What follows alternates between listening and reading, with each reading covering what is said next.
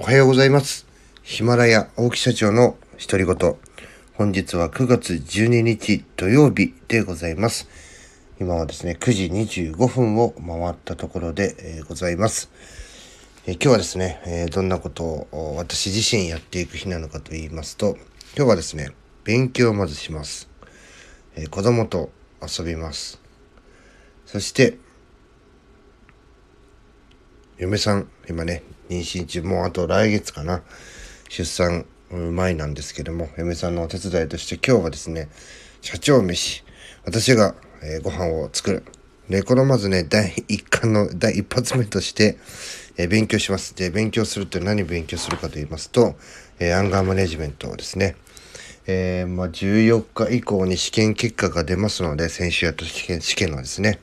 まあ、どうなってるかどうかわからないんですけども、まあ、えー私はね、もう慣れるというふうに、えー仮定して、えー勉強をしております。えーそもそもですね、アンガーマネジメントが求められる社会的な背景っていうところをですね、今こう、あの、本編とはちょっとね、予備知識的な部分で勉強してるんですけども、これね、まさにね、日本はこう近年、こう起きている社会情勢というかね、えーその社会の中の動きが、もうもろに反映されてるなというところなんですけれども、これ社会の多様化が生む圧力というのがありまして、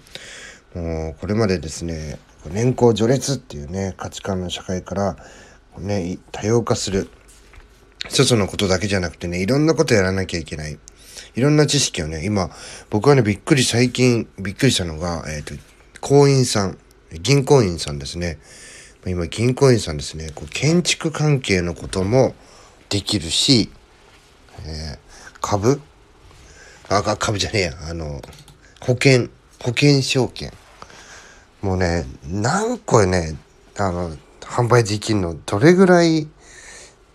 勉強する時間そのあるの？っていうぐらいね、もうね、研修研修の連続で、いろんな商品を覚えていかなきゃいけないと。いやーね、僕ちょっとね、これ、銀行員さんってその何の営業するために入ったんだっけっていうのをちょっとね、あの、思ったことがあります。それぐらいね、なんていうのかな、こう商材を、もう本当に建築会社さんとかと協力して家のローンとか、まあそういうのもあった、もともとあったんでしょうけども、何個販売してんだよっていうぐらいね、えーひどいなと。またね、それに付随してこう忙しく余裕のない生活を送る人が多いと。えー一日に見る情報量が多く、まあ、ニュースもそうだしインターネットもそうだしツイッターとかフェイスブックとかね YouTube とか、まあ、そこのプライベート的なもの仕事的なものも含めてですね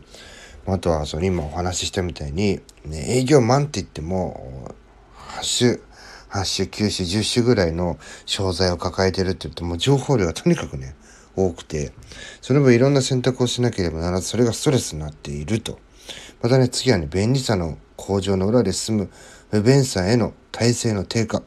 何事もスムースに動いて当たり前という状態に慣れているので、少しの不便さも許せない。インターネットがつながらない。携帯が一時的につながらない。え、例えばね、あの僕もね、あの、これね、近年だからこそあんのかもしれませんが、嫁さんと一緒にね、あの、仕事に出ます。でね、二人とも出てね、えー鍵をこう、まあ、あの、なんて、なんですか、こう、電子ロック閉めるんですけども、自分ね、鍵持ってないことを、バッグに入れてないの忘れててね、もう家に入れないんですよ。閉まっちゃってて。もうなんだよ、これっていうね。あの、家主が入れねえのかよ、みたいな、そんな状態もね、こうあってね。いや、まあ便利だけど、そういうちょっと部分じゃ不便だなとか、まあ、そういうのもあります。あとはエレベーターですね。エレベーターなかなか来ないとか。あと怒りをね、エンターテインメントとして消費する。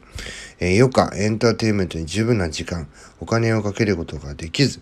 手軽に消費できるメディア、ネットの情報に対して怒りをぶつけ、ただ怒りを消費している人が増えたと。まあ、こういった問題でですね芸能人の方が亡くなられたり、ねえー、花形の女子プロレスラーの方が亡くなられたりしてますよね。でこういうことを背景にですねアンガーマネジメントっていうのが、えー、まあ、求められるようになってきたっていうですね、えー、その背景についてちょっと今日はお話ししてみました。えまた次の配信も、え私が勉強していることをですね、お話しさせていただきます。よろしくお願いいたします。最後まで聞いていただきありがとうございました。また次の配信でお会いしましょう。さよなら。